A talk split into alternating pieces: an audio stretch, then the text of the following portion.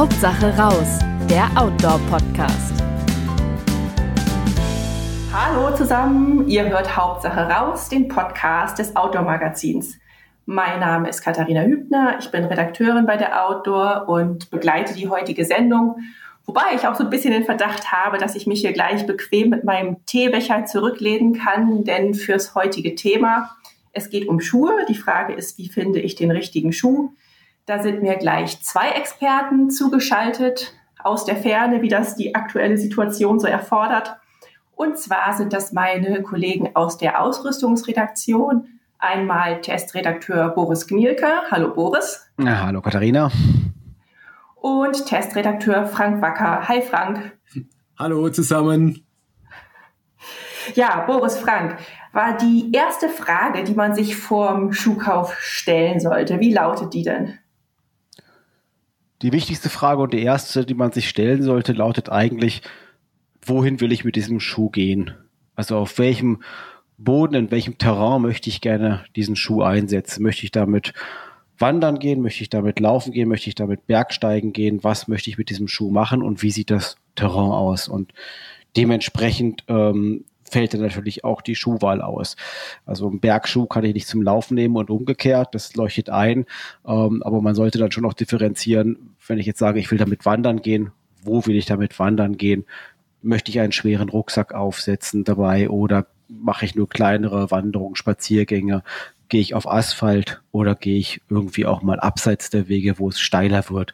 Und das ist eigentlich mal die allerwichtigste Frage, die man sich vor dem Schuhkauf äh, selbst stellen sollte und die man dann beim Schuhkauf dann auch dem Verkäufer vielleicht äh, antworten sollte, wenn er sie stellt passiert es häufig, dass Leute, die, ähm, sagen wir mal, mehr so ins Mittelgebirge gehen, sich zu schwere Wanderstiefel kaufen, weil sie denken, ja, wandern, da brauche ich jetzt mal so was, was, was ordentliches, schweres, hohes.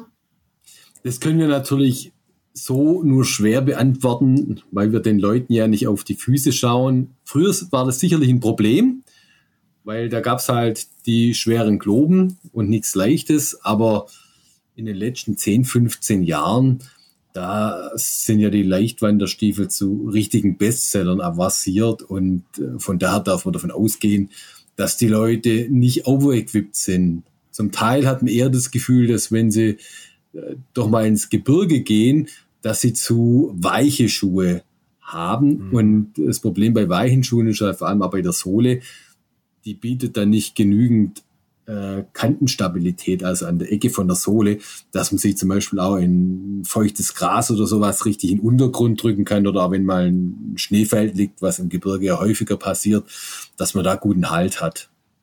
Ja, das ist mein Eindruck eigentlich auch. Also, dass ich, wenn ich im Gebirge unterwegs bin, staune ich manchmal, mit welch leichtem Schuhwerk da so manche unterwegs sind.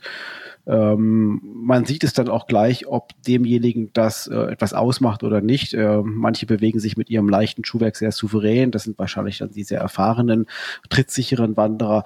Äh, die haben dann wahrscheinlich die richtige Wahl getroffen. Aber man sieht äh, doch nicht so selten auch Menschen, äh, die dann auch etwas unsicherer unterwegs sind. Ähm, und andersrum beim Wandern staune ich manchmal schon, aber das ist jetzt natürlich nicht repräsentativ. Das ist mein persönlicher Eindruck, wenn ich hier auf der Schwäbischen Alb unterwegs bin oder teilweise auch einfach nur Gassi gehe vor der Haustür, mit welch dicken Schuhen da manche rumlaufen. Ähm, andererseits, man hat ja auch nicht unbedingt die Möglichkeit, sich für jede Tour den exakt richtigen Schuh zu kaufen. Und vielleicht liegt es auch einfach daran, dass man sagt, ich kaufe mir ein paar Wanderschuhe und die ziehe ich dann halt hier beim Gassi gehen genauso an wie in den Alpen. Das stimmt. Das, also das kenne ich selbst auch, dass ich mit so Wanderschuhen, die jetzt, jetzt nicht Hochgebirgsschuhe sind, aber gerade in der kalten Jahreszeit, äh, da macht man dann schon auch mal einen Spaziergang. Mhm. Mm, genau, aber das ähm, kann man ja auch also machen. Also das, das, da ja. spricht ja auch gar nichts dagegen. Ich meine, wenn man etwas zu fest ausgerüstet ist, der Schuh etwas zu stabil gewählt ist, dann ist es im Zweifel eigentlich besser als andersrum. Ähm, weil andersrum kann es dann schnell mal gefährlich sein, so wie Frank gerade sagte, wenn ich dann vielleicht mal irgendwie queren muss und ich habe keine stabile äh, Schuhkante, keine stabile Sohle, dann komme ich eben schneller mal ins Rutschen und stürze äh, im schlimmsten Fall halt irgendeinen Hang runter. Wenn ich mir einen zu schweren, zu steifen Schuh anziehe, dann ist es vielleicht ein bisschen unbequem für mich, aber ähm, ich ähm, riskiere keine Verletzung.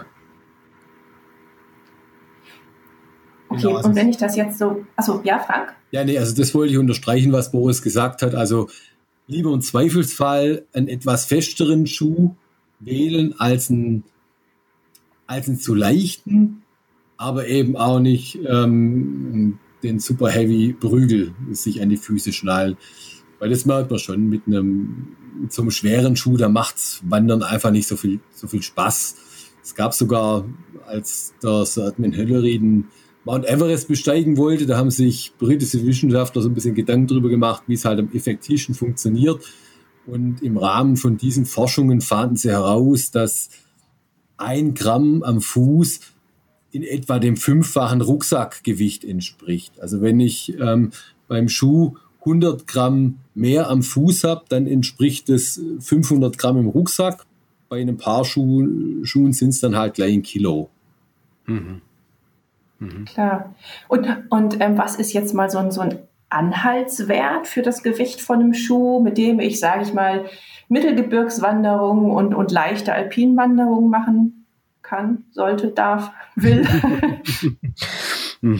Oh, das lässt sich schwer sagen, aber ähm, also ein Kilo wird das Paar mindestens wiegen, eher ein bisschen mehr. Also sobald es ja in ein etwas steileres Terrain, du hast ja gerade gesagt, eben auch ein leichtes alpines Terrain geht, dann ähm, braucht man ja diese, diese kantenstabile, verwindungssteife Sohle und ähm, dazu sind Stabilisierungselemente notwendig, ähm, die den Schuh natürlich ähm, trotz allem leichten Materialien, die es heute gibt, dann doch ähm, etwas schwerer werden lassen. Also ich würde mal so sagen, 1200 Gramm muss man äh, dann schon rechnen in einem, also das ist das Paargewicht für ein Paar Schuhe äh, mittlerer Größe, also sagen wir mal jetzt zum Beispiel Größe 42. Mhm. Und wenn wir schon gerade bei Zahlen sind, sagen wir sind jetzt jemand, der genau braucht neue Schuhe, ist nicht allzu erfahren, hat jetzt gehört, äh, welches Gewicht ungefähr. Ähm, Preisliga, nur so, so ungefähr, dass man da einen Anhaltspunkt hat?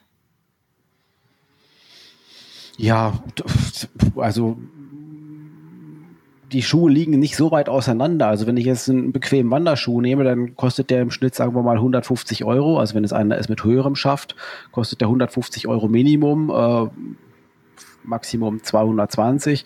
Wenn ich einen Alpinschuh nehme, liegt der zwar zwischen 170 und 250 Euro. Also einen leichten Alpinschuh, von dem wir gerade sprachen. Äh, so groß sind die Unterschiede dann, ähm, dann doch nicht von Schuhkategorie zu Schuhkategorie.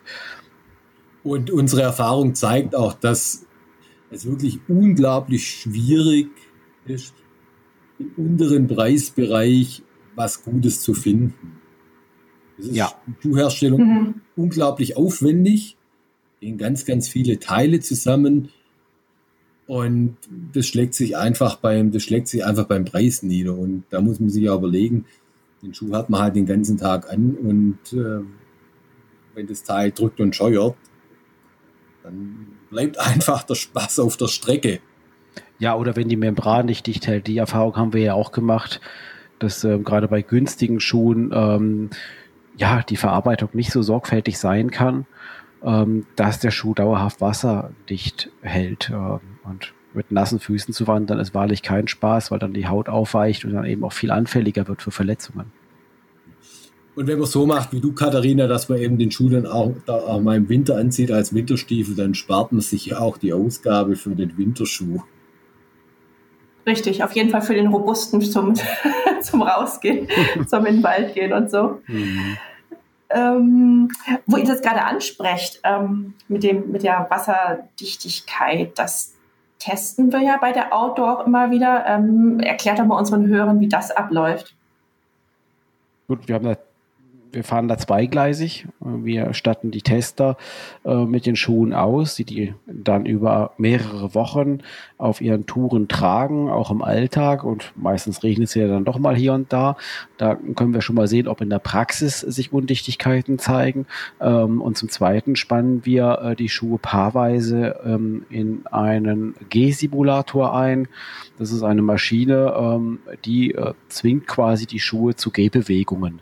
Das heißt, die, der Schuh wird einfach unten fixiert, ähm, oben kommen Kabel rein, ähm, beziehungsweise eine Sohle mit Kabeln dran, mit Sensoren dran und ähm, dann kann man einstellen, die Schrittgeschwindigkeit einmal, also wie schnell äh, dieses Paar Schuhe da äh, bewegt werden soll, mit wie viel Schritten pro Minute kann man das einstellen. Also da geht die Spanne, glaube ich, von 30 bis 60 und ähm, den Zeitraum auch. Und ähm, dann ähm, braucht man diese Maschine nur in ein, in ein Bassin stellen, was mit Wasser gefüllt ist. Äh, natürlich muss das Wasser irgendwie hoch genug sein, dass es den Schuh zumindest im unteren Drittel, maximal untere Hälfte bedeckt. Ähm, und äh, nicht oben reinlaufen kann. Ja, und dann schaltet man die Maschine ein und äh, der Schuh ähm, tut so, als würde er gehen ähm, und äh, das eben die ganze Zeit im Wasser. Und das machen wir 24 Stunden lang meistens mit 50 Schritt pro Minute. Und wenn man so eine durchschnittliche Schrittlänge angibt äh, mit ungefähr 64 Zentimetern, also für einen Einzelschritt, das sind ja Paare, die da eingespannt sind, das ist ungefähr 1,30 Meter pro Schritt, da kann man sich das recht, recht leicht ausrechnen, dann ist man da, wie gesagt, je nach Schrittgeschwindigkeit ähm, bei so 90, 100 Kilometern, die der Schuh dann wirklich komplett unter Wasser zurücklegt. Genau, und, und damit simulieren wir halt auch ein Wochenende, wo man so sagt, ist halt schlechtes Wetter und dann durchnässt der Schuh am Anfang ja schon und ist dann halt am zweiten Tag auch nass. Mhm. Mhm. Also von, durchnässt von außen natürlich. Es zeigt sich in der Regel recht schnell, ob ein Schuh dicht hält oder nicht. Das ist ganz interessant, zumindest mit der Maschine. Also ähm, wenn nach ein, zwei Stunden sich noch keine Undichtigkeit gezeigt hat, dann ist die Wahrscheinlichkeit groß, dass er dann auch die letzten 22, 23 Stunden äh, wasserdicht bleibt. Es ist relativ selten, dass ein Schuh irgendwie nach 22 oder 23 Stunden dann plötzlich undicht wird. Also das sehen wir übrigens, weil äh, diese Sensoren an dieser Sohle ja, wie gesagt, verbaut sind und ein Wassereinbruch, also im Schuh Wassereinbruch sofort an äh, das Gerät melden und das speichert dann auch den genauen Zeitpunkt. Also wir müssen nicht daneben stehen, sondern wir können quasi nach einem Tag dann ablesen, welcher Schuh wurde zu welchem Zeitpunkt an welcher Stelle undicht. Das sind insgesamt acht Sensoren, also einmal um den Fuß herum verteilt. Daher können wir diese Aussage auch so treffen. Und irgendwann muss man aber dann doch nachimprägnieren. Oder nicht bei heutigen Schuhen?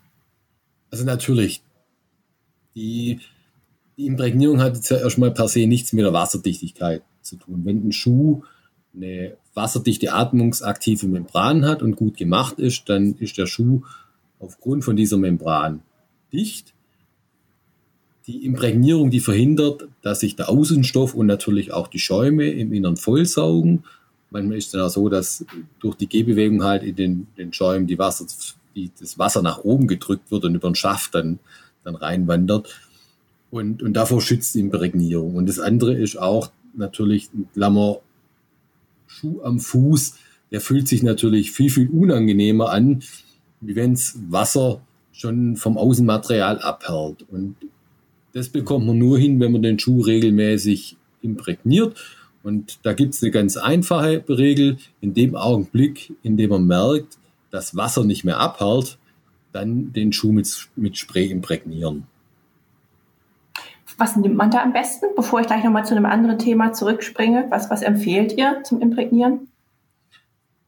Jeglichen Spray, den es im, im Outdoor-Fachhandel gibt, wer der wer auf umweltfreundliche Imprägniermittel achten möchte, der, der findet es auch was da. Einfach fragen, es sollte halt PFC-frei sein. Mhm.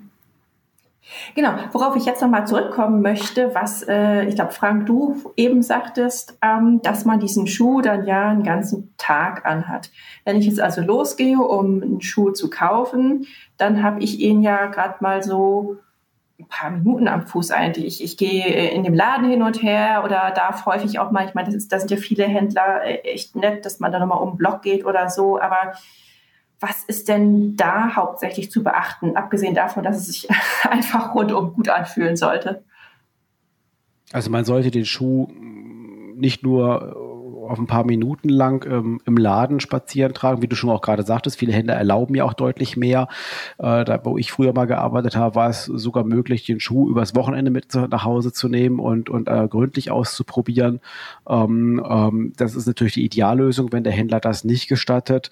Ähm, dann sollte man zumindest. Aber man sollte danach fragen, ne? Sorry, dass ich unterbreche. Ja. Also das würde ich auch sagen. Also auf ja. jeden Fall nachfragen. Aha. Ja, das sollte man, das sollte man tun. Ähm, äh, vielleicht räumt ja der Händler diese Möglichkeit Möglichkeit einem ein, was, was wirklich sehr hilfreich wäre.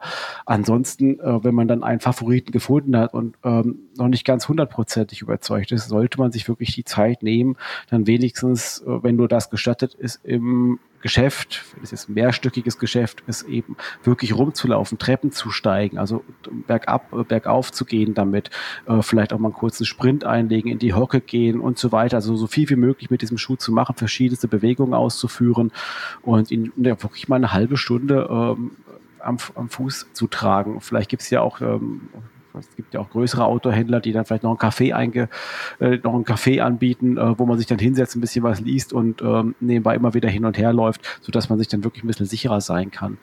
Ähm, was ganz wichtig ist zur Anprobe, äh, dass man äh, dort ähm, auch die Socken natürlich mitnimmt. Ich wollte gerade danach fragen. Ja, ja, ja, die Socken mitnimmt, die man später auch beim Wandern äh, trägt. Und ähm, nicht dann irgendwie, ähm, gut, das ist wahrscheinlich jetzt in der jetzigen Zeit sowieso nicht möglich, da irgendwelche Leihsocken vom Händler äh, äh, nehmen muss, ähm, sondern dann eben wirklich die eigenen hat. Und dass man nachmittags oder abends hingeht, weil der Fuß im Laufe des Tages halt sich noch ein bisschen ausdehnt und ähm, nicht, dass man am Ende einen zu kleinen Schuh kauft, weil das wäre wirklich fatal. Und mein Tipp wäre noch, den Schuh wirklich auch noch eine halbe Nummer kleiner und eine halbe Nummer größer zu probieren weil es geht bei der Schuhpassform nicht nur darum, dass der Schuh zur Länge des Fußes passt, der muss auch zum Abrollpunkt vorne im Ballenbereich passen.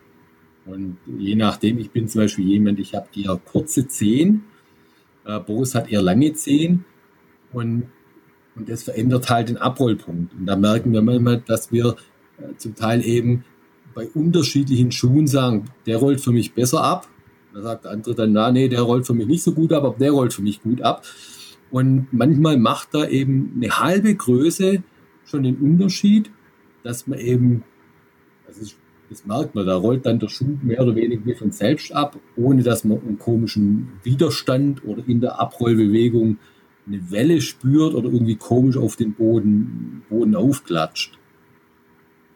Also Abrollverhalten stimmt dann, wenn man das Gefühl hat, so der, der mit dem Schuh läuft man wie von selbst.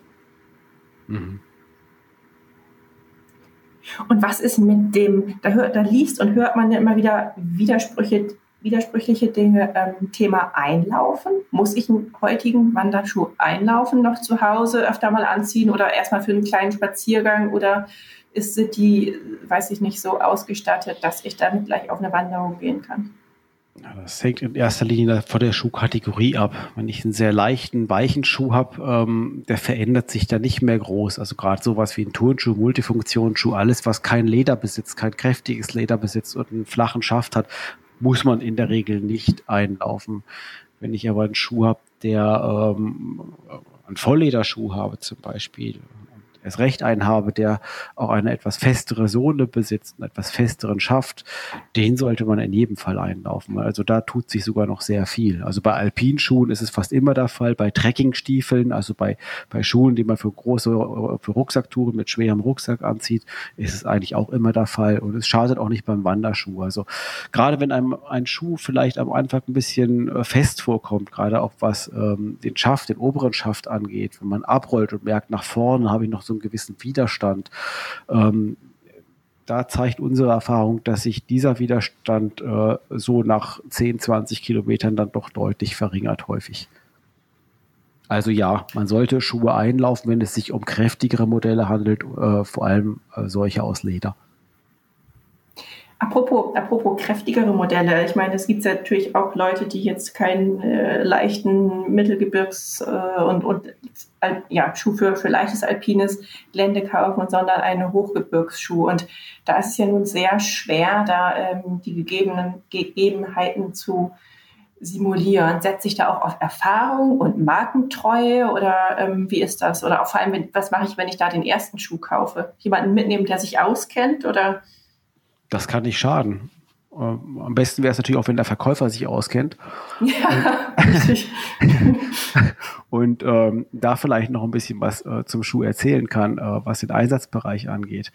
Ähm, aber klar, man kann natürlich ähm, Bergsteigen schlecht im Geschäft simulieren. Ja. Kann, das, das funktioniert nur bedingt, indem man halt ja wieder Treppen steigt oder mal guckt äh, oder ganz bewusst mal nur eine, was ich von der Stufe jetzt nur ähm, sich den Schuh, äh, den Schuh nur ein paar Zentimeter auf die Stufe stellt und guckt, äh, wie steif ist denn die Sohle, verbiegt die Sohle sich, wenn ich, ähm, wenn ich ähm, diese kleine Fläche belaste. Aber das ist kein, kein wirklicher Test. Das ist nicht sehr aussagekräftig. Es ist vielleicht besser als nichts. Also Könnt ihr euch daran erinnern, also euren äh, ersten Alpin-Stiefelkauf, wie das ablief? Ja, da kann ich mich noch sehr gut dran erinnern. Dann war es einprägsam. Obwohl es obwohl äh, fast 25 Jahre zurückliegt. Und äh, damals habe ich mich vom, das war eigentlich der war ein Tick zu groß. Da hat mir aber der Verkäufer gesagt, ja, das ist nicht so schlimm und man schlupft in jeden Schuh. Und äh, dann habe ich beim DAV meinen Alpin-Lehrkurs gemacht und äh, habe halt äh, Kursleiter das erzählt. Äh, der ist schier ausgeflippt. Der hat gesagt, so ein Schwachsinn. Am Ende vom Lied habe ich mir dann äh, einen neuen Schuh gekauft, der mir einfach richtig gepasst hat.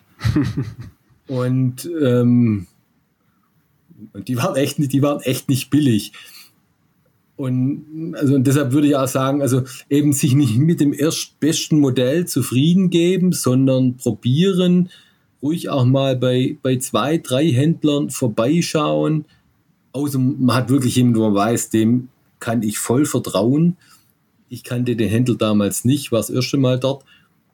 Und, und einfach mal auch spüren, durch diese unterschiedlichen Modelle, die man probiert, wie die sich anfühlen. Wir machen ja beim Test letzten Endes nichts anderes. Wir haben auch ganz viele unterschiedliche Modelle und aufgrund der unterschiedlichen Erfahrungen, die wir mit diesen Modellen machen, finden wir halt heraus, was funktioniert und was nicht funktioniert. Und es ist bei jedem halt auch ein Stück weit anders. Also man sollte sich beim Kauf nicht unbedingt auch äh, bequatschen lassen.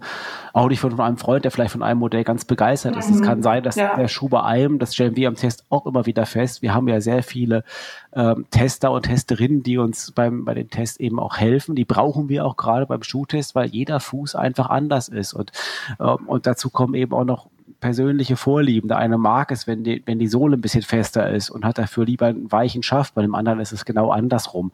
Also da sollte man wirklich auf sein eigenes Gespür setzen und, und, und, und sich nicht bequatschen lassen, sondern wirklich selber auch fühlen. Klar kann man Tipps annehmen und, und dann Modelle, die einem empfehlen, empfohlen worden sind, dann in die engere Auswahl nehmen und die probieren. Aber wenn man dann ein ungutes Gefühl hat, ähm, bitte nicht ähm, auf andere hören, sondern auf sich selbst. Das ist dann doch deutlich besser. Weil man muss ja schließlich das, auch selbst damit rumlaufen nachher.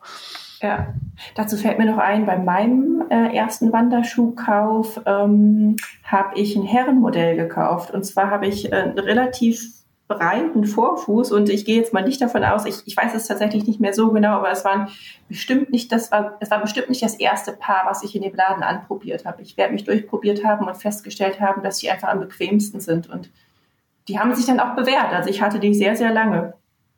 Wenn das, also das wäre vielleicht auch noch bei, kann man auch machen als Frau, oder? Äh, auch, anders, auch andersrum. Also ich ja. habe bei manchen äh, Marken äh, trage ich äh, lieber das Damenmodell, weil es, äh, ich habe einen sehr schlanken Fuß, weil es mir schlicht und ergreifend besser passt. Ähm, das ist natürlich schön, wenn die Farbe dann nicht ganz so äh, auffallend feminin ist, aber ähm, das ist bei den meisten Schuhen ja eigentlich nicht der Fall.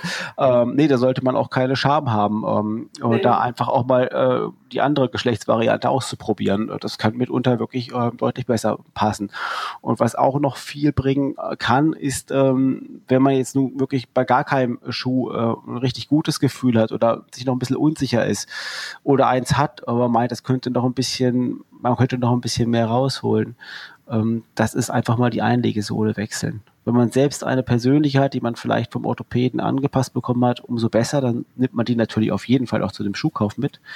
Aber ansonsten ähm, bietet der Handel auch äh, Einlegesohlen an, ähm, die dann einfach anstatt der mitgelieferten in den Schuh gelegt werden. Also die meisten Schuhhersteller statten ihre Schuhe mit, mit sehr wirklich extrem simplen, billigen Einlegesohlen aus, auch weil sie wissen, die wird nachher wahrscheinlich sowieso rausgenommen und durch eine richtig gute ersetzt. Und das sollte man durchaus mal ausprobieren. Das kostet 30, 40 Euro, so ein paar Einlegesohlen.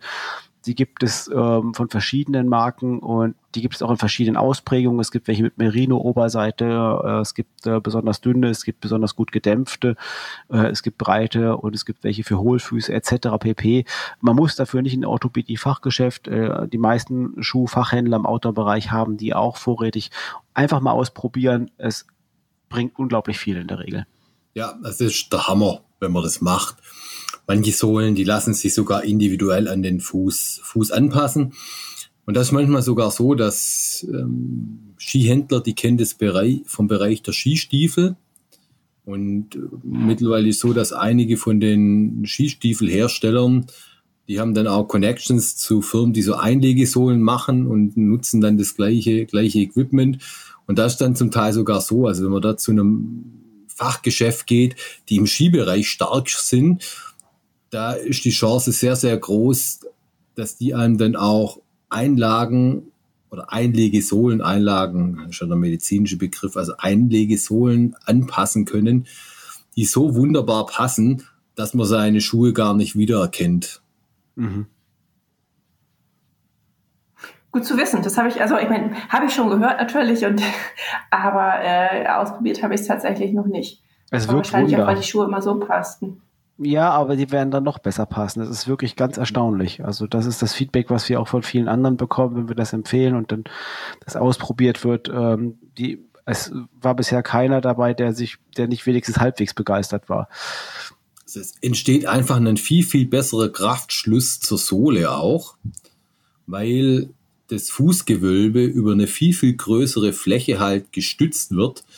Und du damit das ist rein, das ist pure Physik. Man hat dann, man hat dann mehr, mehr Reibung. Der Fuß bewegt sich weniger im, im Schuh. Also es sind ja oft so, so Mikrobewegungen. Das kriegt man gar nicht mit, die aber im Verlauf des Tages dazu dann führen können, dass halt doch vielleicht die Fußsohle ein bisschen warm wird und leicht anfängt zu brennen. Oder wenn man, wenn man viel Berg, bergab geht, also auch Steilberg abgeht, dass man halt doch eher vorne kräftig gegen die Schnürung drückt. Mhm. Und das sind alles Dinge, die dann plötzlich nicht mehr passieren. Mhm. Habt ihr noch mehr Tipps zum Schuhtuning über Schnürung oder was kann man, kann man noch mehr machen, um damit der Schuh optimal passt? Also Schnürung ist auch ein ganz, ganz äh, wichtiger Bereich. Der erste grundsätzliche Tipp der lautet schon mal so nach 15 Minuten wandern, nochmal stoppen und einfach den, den Schuh nachschnüren. Wenn man das das erste Mal macht, staunt man, wie viel die Schnürung dann doch nochmal nachgibt. Einfach durch diese Bewegung am Anfang. Da zieht sich das alles nach und so fest kann man am Anfang gar nicht, gar nicht schnüren. Und dann gibt es auch noch verschiedene Tricks, wie man zum Beispiel den Fersenhalt verbessern kann, indem man so eine Art Flaschenzug am Übergang vom, vom Mittelfuß zum, zum Schaft sich bastelt, in Anführungszeichen mit der Schnürung. Wenn man merkt, meine Frau, die hat einen ziemlich hohen, hohen Riss, da ist dann manchmal so, dass, dass Schuhe doch ein bisschen drücken, da kann man dann auch mal eine Öse auslassen oder wie so ein Stopper setzen, dass man unten ein bisschen lockerer schnürt und oben dann, dann fester. Das ist jetzt aber im, nur per Mikro ein bisschen schwierig zu erklären.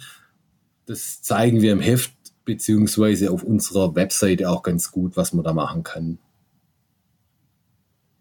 Das kann auch beim Einlaufen helfen, wenn man einen Bergschuh hat oder einen Trekkingstiefel mit sehr steifem Schaft. Da bietet sich ähm, an, wenn man es am Anfang doch zu steif und zu störrisch ist, dass man einfach den Schuh nur unten, also auf der unteren Seite äh, fest äh, schnürt, dann einen kleinen Schlag reinmacht ähm, und äh, den oberen Bereich des Schuhs ähm, entsprechend lockerer schnürt, dass man erstmal so, ja, dass man mal so sanft einlaufen kann und nach und nach kann man dann den Schaft oben dann auch fester schnüren, so dass er dann mit eingeht gelaufen wird. Das machen auch viele, mhm. äh, ähnlich wie auf Skitouren, äh, da kann man ja den Schuh auch ähm, oben die Schnallen etwas lockern, wenn man steil bergauf geht, wenn man da diesen Halt einfach nicht braucht, dann trägt er sich wesentlich bequemer.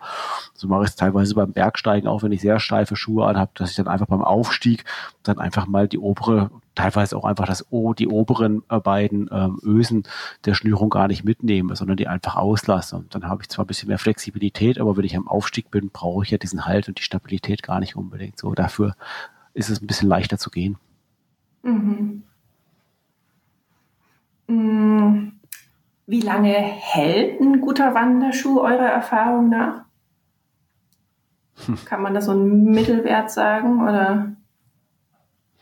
Naja, bei guter Pflege, also man muss ihn ja nicht wegschmeißen, sobald die Sohle abgelaufen ist. Also ein richtig guter Wanderschuh, der lässt sich ja wieder besohlen.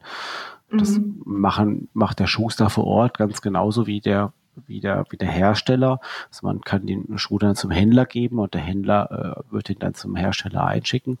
Ähm, und ähm, dann kann man diesen, der, der wird dann diesen Schuh dann einfach äh, wieder besohlen. Er kann ihn auch äh, in gewisser Hinsicht auch hier und da reparieren. Das ist auch möglich. Wenn man einen richtig guten Schuh gefunden hat, der vielleicht auch nicht ganz billig war, mit dem man auch hoch zufrieden ist, dann sollte man äh, ihn nicht nur gut pflegen, dass er lange hält, also regelmäßig natürlich nach jeder längeren Wanderung vom Schmutz befreien und gut austrocknen lassen und immer wieder dann eben auch entsprechend, ähm, je nachdem, was es für ein Material ist, aber ein kräftiger Lederschuh, der braucht ab und zu auch mal eine Packung Wachs. Ähm, wenn der gut gepflegt ist, dann kann so ein Schuh 20 Jahre und länger halten. Und dann lohnt es sich auch, äh, den dann natürlich ähm, irgendwann dann wenn vielleicht doch mal irgendwo eine Naht aufgeht oder sich was löst oder vielleicht auch mal eine Öse ausgerissen ist, das kann äh, ein Schuster beziehungsweise der Hersteller dann auch ähm, wieder richten. Natürlich muss man dafür einen kleinen Opulus entrichten, aber es ist allemal günstiger, als sich einen neuen Schuh zu kaufen, mit dem man vielleicht dann gar nicht mehr so gut zurechtkommt, weil es das Modell, mhm. mit dem man jetzt 20 Jahre lang rumgelaufen ist, mit dem man hochzufrieden war, äh, so gar nicht mehr gibt. Das bringt mich, bringt mich nochmal zu der Frage, ähm, ich, also ich habe manchmal das Gefühl, dass so diese, diese textilen Oberstufe, das Oberstoffe, nicht Oberstufe, nicht in der Schule, äh, Oberstoffe, Obermaterialien, dass da schneller mal was beschädigt ist als bei einem Lederschuh. Spricht das dann doch irgendwo für Leder oder? Es ist nicht so, dass unbedingt Leder abriebfester sein muss als, als, als, als nicht ledernde Stoffe. Es gibt sehr reißfeste Materialien, äh, die eben, wie gesagt, nicht aus Leder bestehen, sondern aus, aus, aus Textil. Ähm, das, aber das du sprichst wahrscheinlich eher von leichten Schuhen dann. Also die meisten Schuhe, die. Ja, so genau, ja. so halb, halb hohe, eher leichte Schuhe, genau. Ja, und da haben wir oft auch das Problem, wenn es dann so Stoßkanten halt gibt, also da, wo verschiedene harte Materialien äh, ineinander übergehen, da entstehen halt natürlich automatisch Reibpunkte, wo dann auch eher äh, schneller was kaputt gehen kann. Mhm. Aber Sie haben also im Alpinbereich ist mittlerweile so, bei Schuhen, die ja sehr, sehr stark beansprucht werden, dass sie da mittlerweile zum Teil vom, wirklich vom Leder weg sind und mindestens so robuste Kunstfasermaterialien nehmen, weil die leichter sind und schneller trocknen. Ja, und es sieht gar nicht unbedingt nach Kunstfaser aus. Man ist manchmal überrascht. Man denkt, man hat einen Lederschuh und wenn man dann in die Bezeichnung guckt, stellt man fest, ups, ist gar kein Leder. Also gerade bei so sehr kräftigen Alpinschuhen ist es häufig der Fall, dass es eine Lederoptik hat, aber ein Kunstfasermaterial ist aus dem Grund, den Frank gerade schon sagte, es ist leichter und nicht minder robust. Und kann man dazu sagen, was da die umweltfreundlichere Wahl ist? Oder kommen das, spielen da auch so viele Komponenten rein, dass man sich da echt einzeln mit beschäftigen muss? Das, da spielen so viele Komponenten mit rein. Also Leder ist ja, ja. Äh, sehr problematisches Material ja. durch den Gärprozess und ähm, das kann man pauschal nicht beantworten, dass da Leder oder Kunstfaser umweltfreundlicher sind. Ich glaube, das das eine gibt Mikroplastik ab, das andere nicht. Dafür äh, braucht man da vielleicht eine größere Chemiemenge. Ähm, das da gibt es auch sehr viele Hersteller, die auch drauf und dran sind, immer umweltfreundlicher zu arbeiten. Aber ich glaube, gerade so eine, ein Lederschuh, also so ganz hundertprozentig CO2-neutral, klar, mit Ausgleichsmaßnahmen geht das, aber das wird ziemlich unmöglich. Und beim Kunstfaserschuh sieht es wahrscheinlich ganz genauso aus. Also auch die, der Sohlenaufbau, da steckt unglaublich viel Klebstoff drin und ja, ja, also Deswegen ist es umso besser, wenn man seinen Schuh eben wirklich pflegt und, und lange trägt. Da hat man selbst was von und ähm, ja, die Umwelt auch. Ja.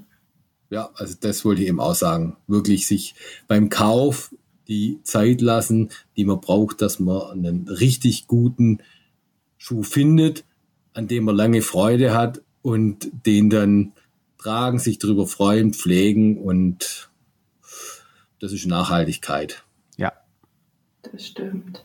Genau, und ähm, ja, das Thema Pflege von Ausrüstung, da würde ich sagen, bevor wir das jetzt hier, bevor wir ein neues Fass aufmachen, äh, nehmen wir dabei Zeit mal noch eine extra Folge auf, dann nicht nur zu Schuhen, sondern auch zu anderem Equipment. Machen wir gern. Ja. Und ja, ich glaube, dann sind wir am Ende angelangt. Äh, Frank Boris, ganz herzlichen Dank für diesen ganzen Input. Gerne. Und dann springe ich doch, dann springe ich jetzt über zu unserer sagenhaften Abmord. Äh, wenn euch unser Podcast gefällt und ihr keine Episode mehr verpassen wollt, dann abonniert uns gerne gleich hier oder auch unseren Newsletter auf www.outdoor-magazin.com. Ihr findet uns natürlich auch gedruckt am Kiosk oder per Abo in euren Briefkästen ebenso auf Facebook und Instagram. Bis bald hoffentlich. Ciao. Ciao. ciao. Hauptsache raus, der Outdoor-Podcast.